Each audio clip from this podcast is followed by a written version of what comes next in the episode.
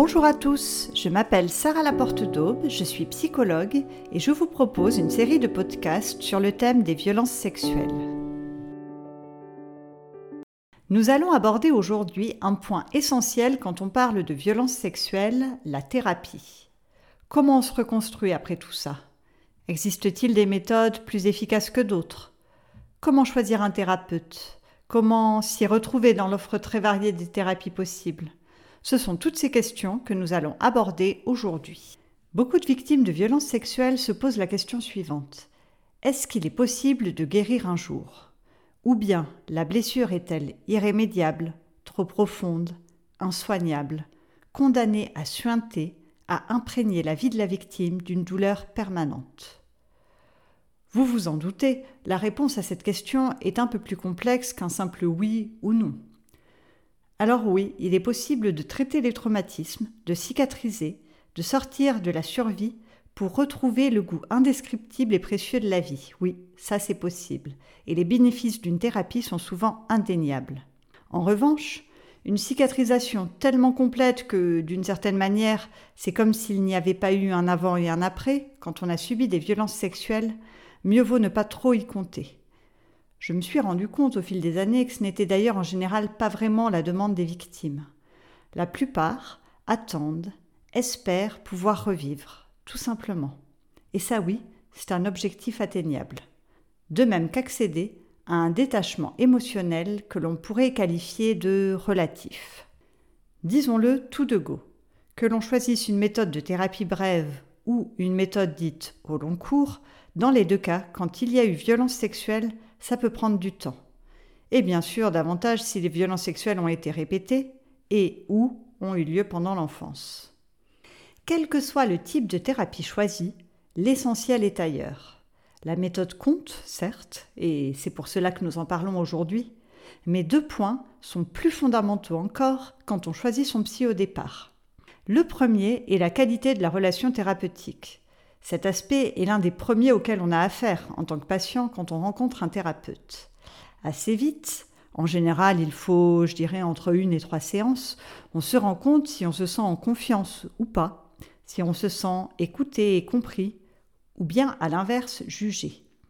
Donc le mieux est de se fier à son intuition. Et puis, si on ne le sent pas, mieux vaut aller voir un autre thérapeute. Prendre rendez-vous pour la première fois, ce n'est pas s'engager à l'égard d'un psy.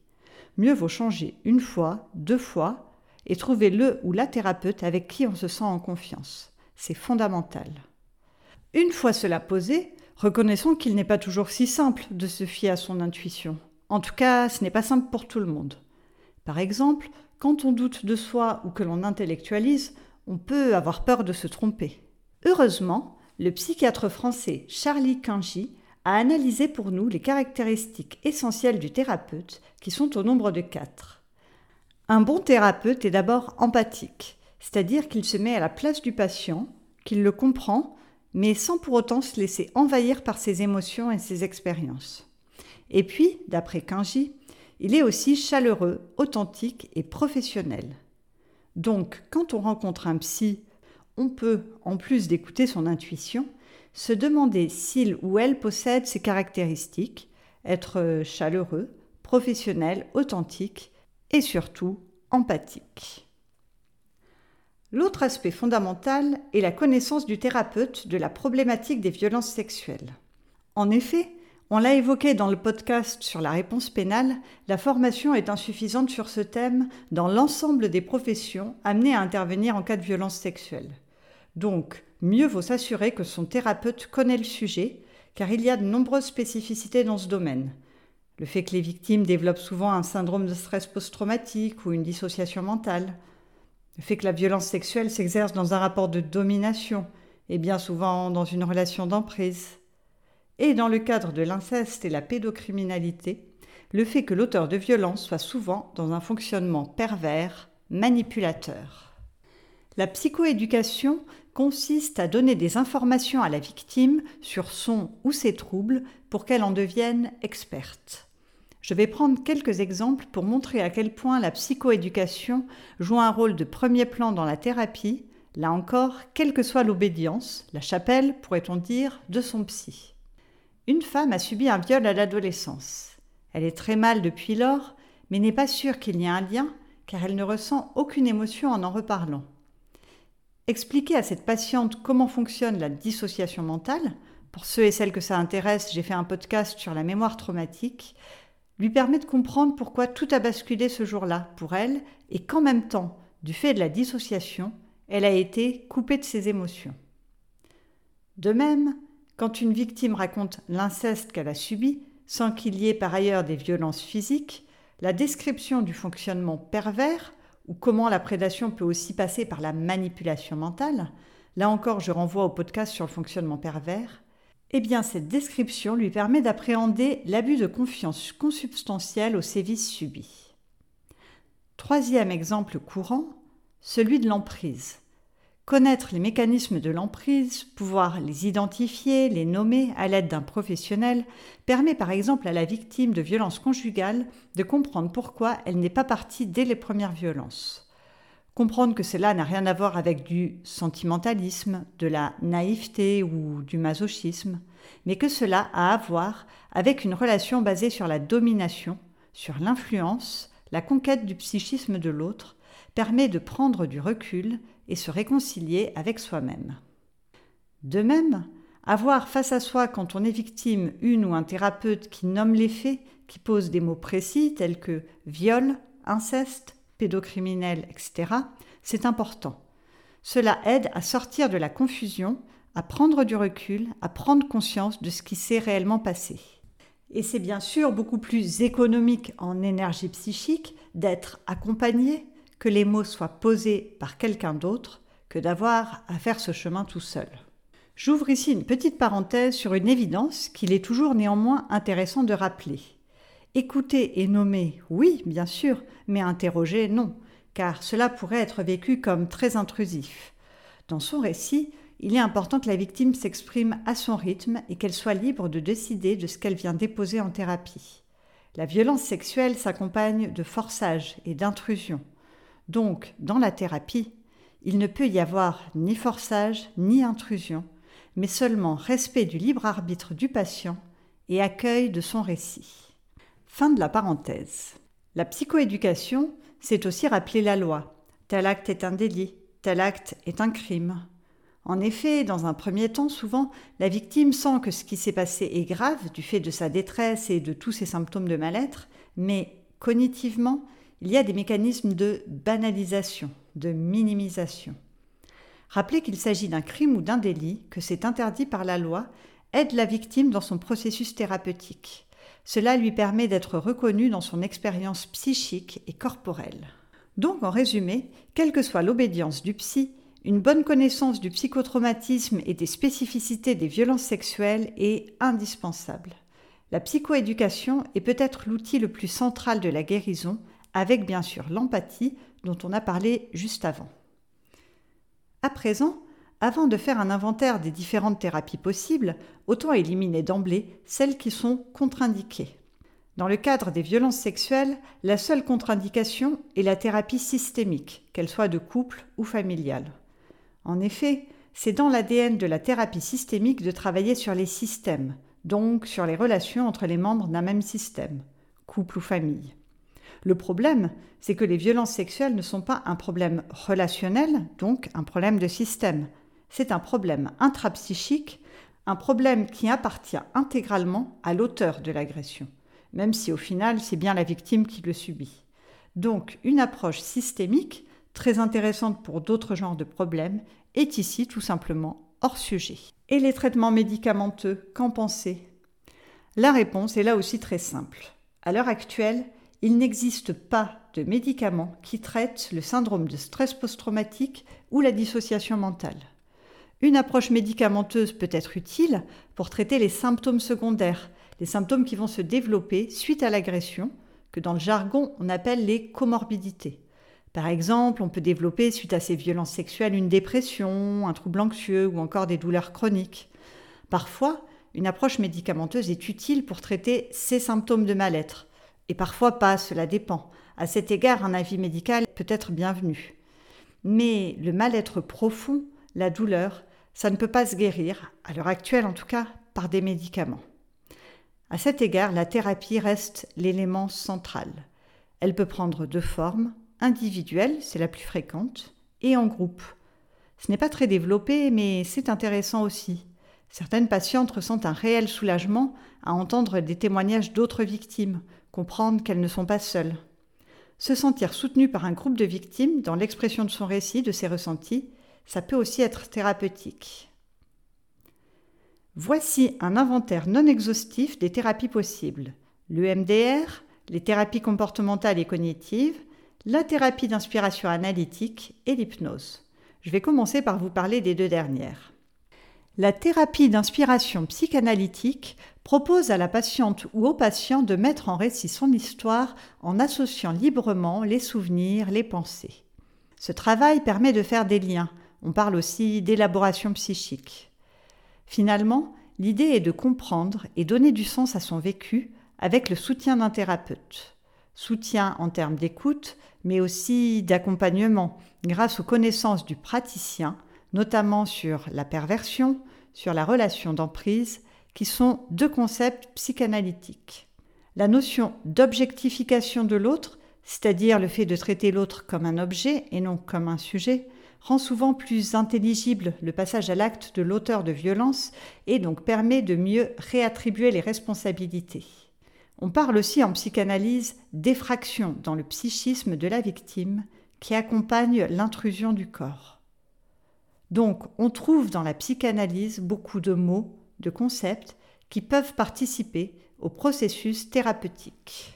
Dans les cas d'inceste, la notion de confusion des langues du psychanalyste Sandor Ferenczi est particulièrement utile, donc je vais m'y attarder davantage.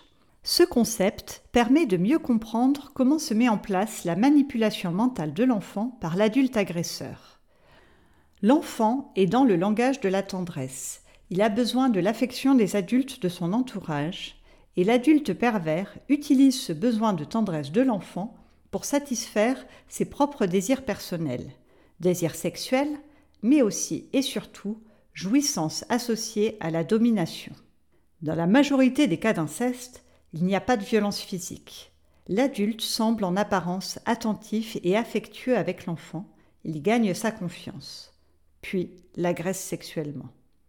L'enfant se retrouve alors pris au piège dans la confusion entre son langage à lui, celui de la tendresse, et le langage sexuel de l'agresseur adulte, celui de la sexualité. Immobilisé par l'incompréhension, il peut aussi se trouver emmuré dans le silence, car il ressent une grande culpabilité. Il aime cet adulte, il a confiance en cet adulte, et en même temps, il a ressenti une terreur intense au point que cela a paru irréel ou bien qu'il s'est senti sortir de son corps. Il n'y a aucun sens dans tout cela. L'incompréhension est massive. Et justement, la notion de confusion des langues permet à la victime d'enfin comprendre comment l'auteur de violence l'a manipulé afin de se libérer du piège pervers. Donc, en résumé, l'approche psychanalytique est une bonne indication thérapeutique, à condition toutefois de l'avoir dépoussiérée de tous ces concepts problématiques, comme par exemple le complexe de Deep, que l'on peut recontextualiser dans la ville de Vienne du début du XXe siècle, dans l'esprit aussi d'un homme, Freud, porteur des secrets de sa propre famille. Ceci étant dit, on peut trouver dans la psychanalyse d'autres notions qui sont autant d'outils qui aident à traiter ces blessures après des sévices. Passons à présent à l'hypnose. Contrairement aux trois autres types de thérapies présentées aujourd'hui, l'hypnose est en réalité non pas une approche thérapeutique en soi, mais un outil. Cet outil est intéressant car il permet d'accéder à un état modifié de conscience. Dans cet état modifié de conscience, la patiente ou le patient a beaucoup plus facilement accès à ses émotions traumatiques pour pouvoir les traiter. Là encore, le thérapeute doit être formé spécifiquement au traitement des traumatismes par l'hypnose. J'en viens à l'EMDR, qui est une technique vraiment remarquable pour traiter les traumas suite à des violences sexuelles. Imaginez-vous dans une salle de consultation.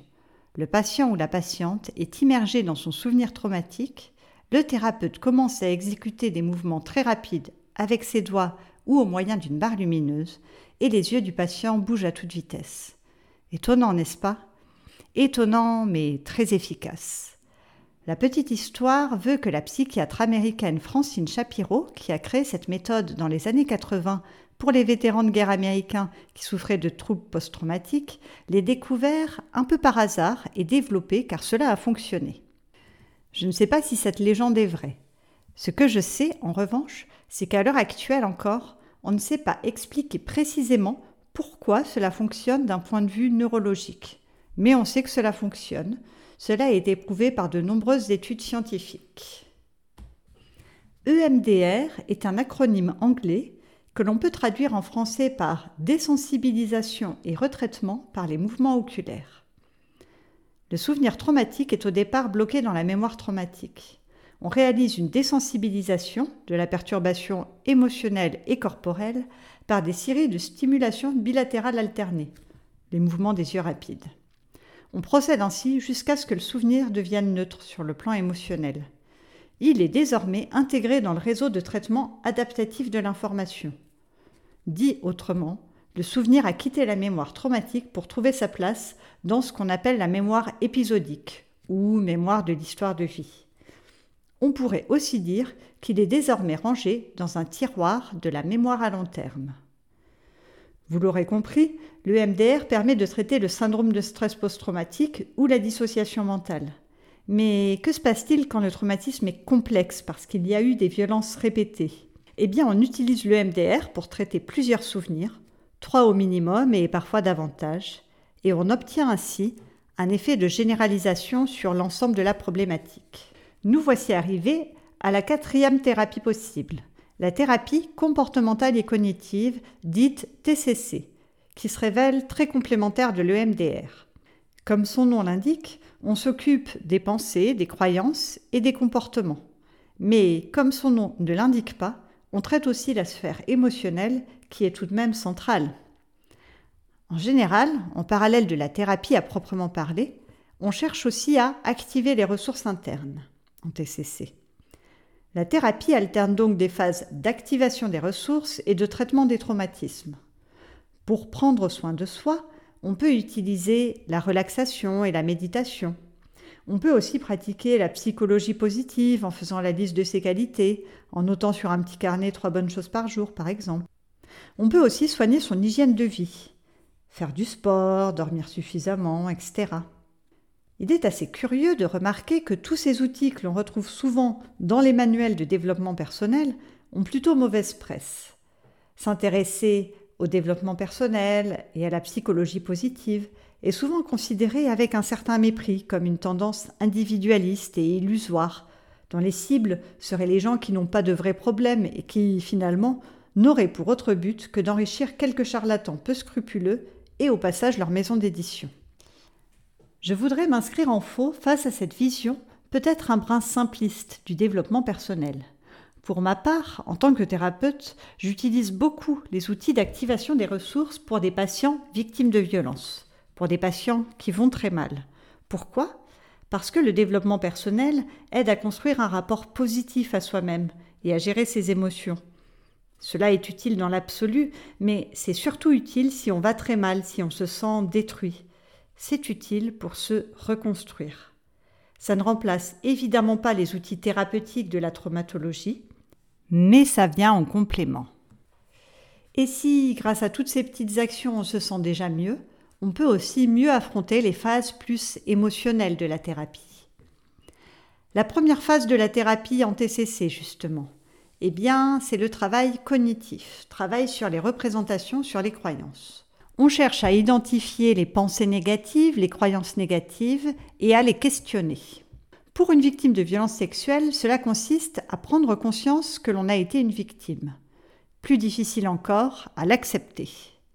L'accepter, le cas échéant, c'est dur pour beaucoup d'entre nous, principalement pour deux raisons. Premièrement, accepter d'être une victime, c'est ouvrir la porte à sa tristesse et à la prise de conscience de tout ce que l'on a perdu.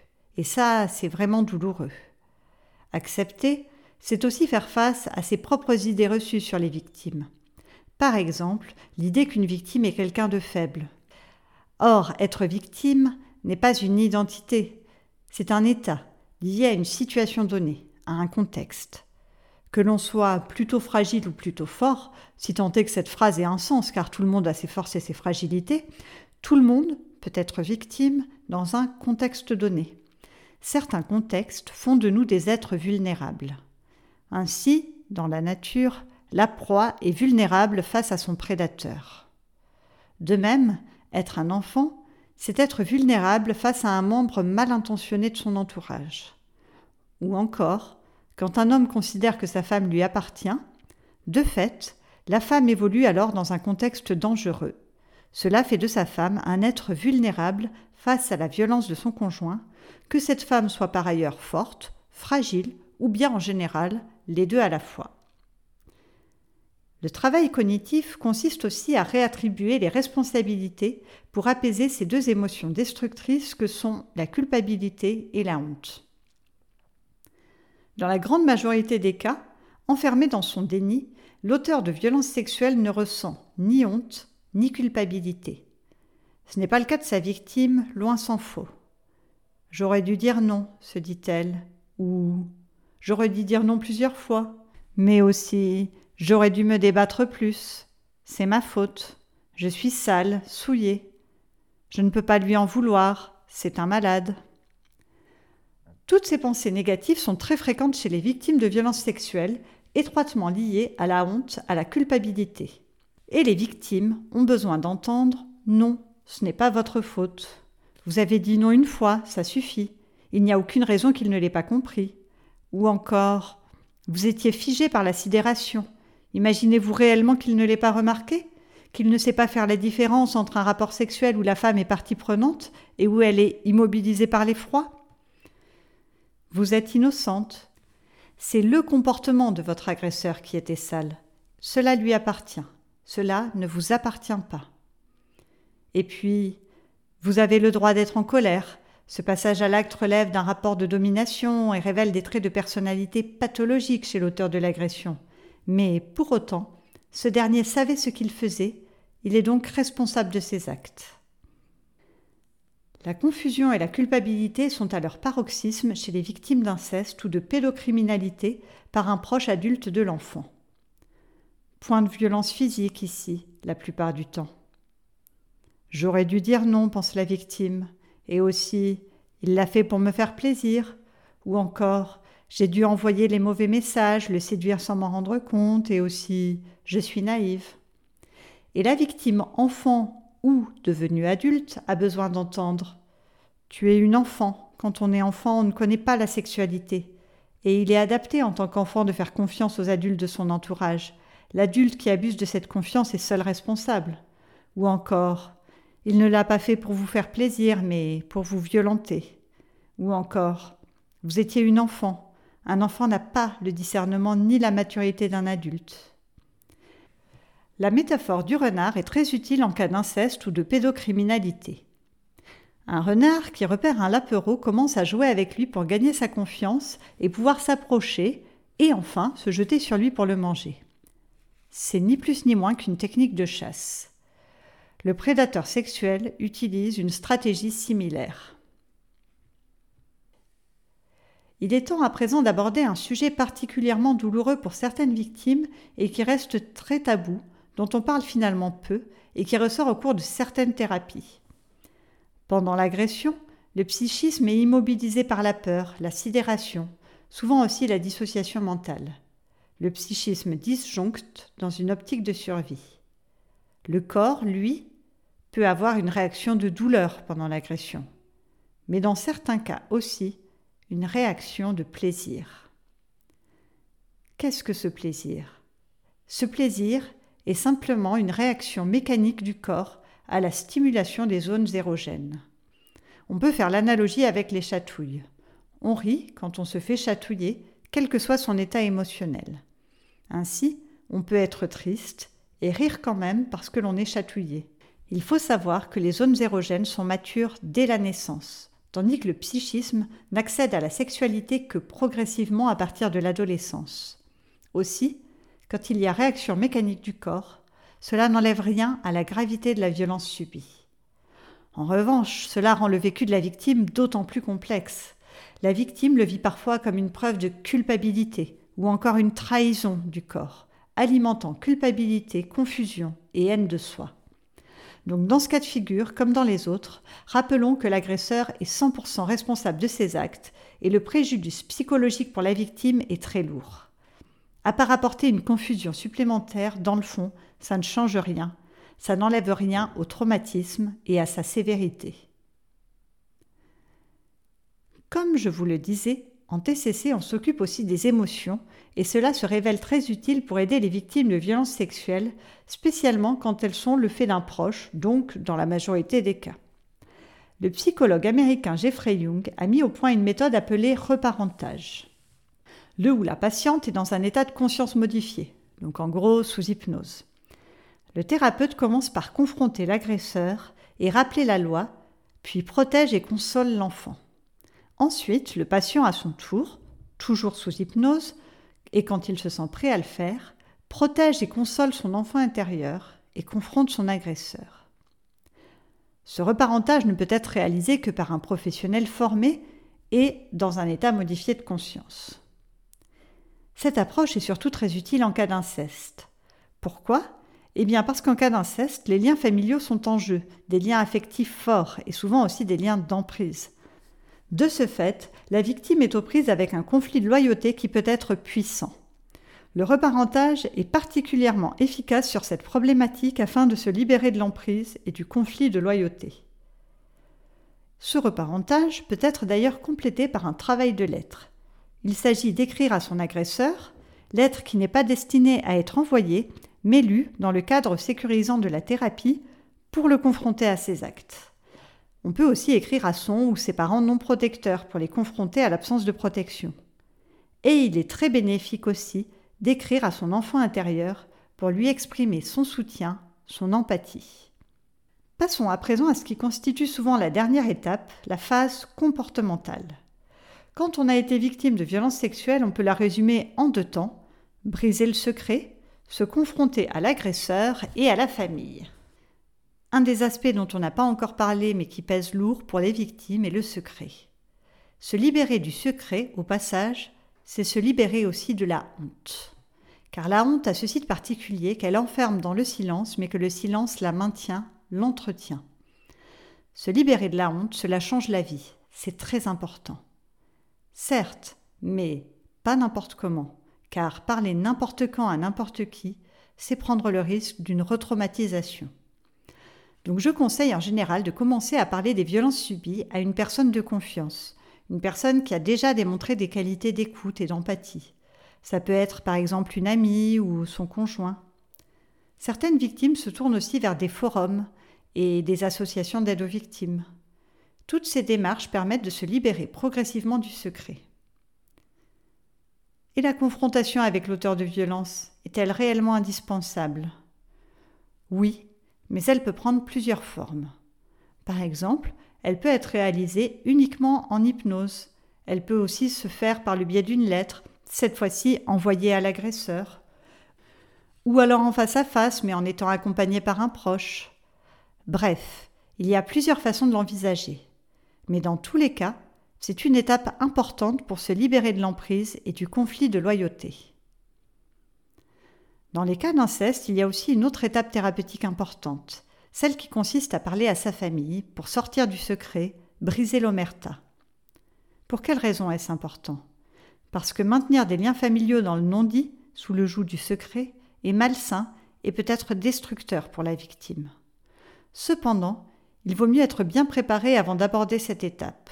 En effet, dans la majorité des cas, la plupart des membres de la famille vont soit se ranger du côté de l'auteur de violence, soit mettre sous le tapis comme si rien n'avait été dit. Se préparer, c'est savoir un peu à quoi s'en tenir, y aller pour soi, pour se libérer de l'emprise, mais sans attente d'une éventuelle réparation. La réparation, il est possible de la trouver, mais pas toujours à cet endroit-là, pas dans la famille. Quelles sont les différentes réactions possibles? La première est le déni. Certains parents peuvent aussi réagir en se montrant agressifs et accusateurs, ou encore manipulateurs, en se victimisant, en culpabilisant leur enfant. Autre cas de figure que l'on retrouve parfois chez les parents non protecteurs, le parent peut être très affecté de ce qu'il apprend, mais centré sur ses propres émotions, demandant à son enfant de le soutenir en le parentifiant. Enfin, il arrive aussi que le parent soit dans la réparation, ce qui est peu fréquent en cas d'inceste. Que faire ensuite? Cela dépend bien sûr beaucoup des réactions de la famille suite aux révélations. Certaines victimes font le choix de prendre leur distance, d'autres de couper les ponts. La rupture du lien est souvent nécessaire quand les membres de la famille se rangent du côté de l'auteur d'inceste ou se positionnent dans le déni. Nécessaire pourquoi? Eh bien pour se protéger soi-même, se reconstruire dans le cadre d'un environnement bienveillant et respectueux. Un petit mot au sujet de la judiciarisation. Certaines victimes se reconstruisent en dehors de cette judiciarisation, et pour d'autres, elle est une démarche incontournable. Les deux cheminements sont possibles. Porter plainte, c'est reconnaître son statut de victime, c'est demander justice. Cette démarche peut être éprouvante, mais aussi contribuer au travail de reconstruction. Enfin, on ne peut pas traiter de la thérapie sans aborder l'épineuse et polémique question du pardon. Sur cette question, il faut être très clair. Choisir de pardonner ou de ne pas pardonner appartient à la victime. Les thérapeutes n'ont aucune légitimité à se positionner sur ce choix. En effet, l'objectif de la thérapie n'est pas le pardon, c'est le détachement émotionnel, ce qui est tout à fait différent. Cette question du pardon, il est toutefois préférable de se la poser en fin de thérapie. En effet, au début du chemin, on est souvent encore sous l'emprise de son agresseur, et cette emprise ne permet pas de faire des choix libres, en conscience.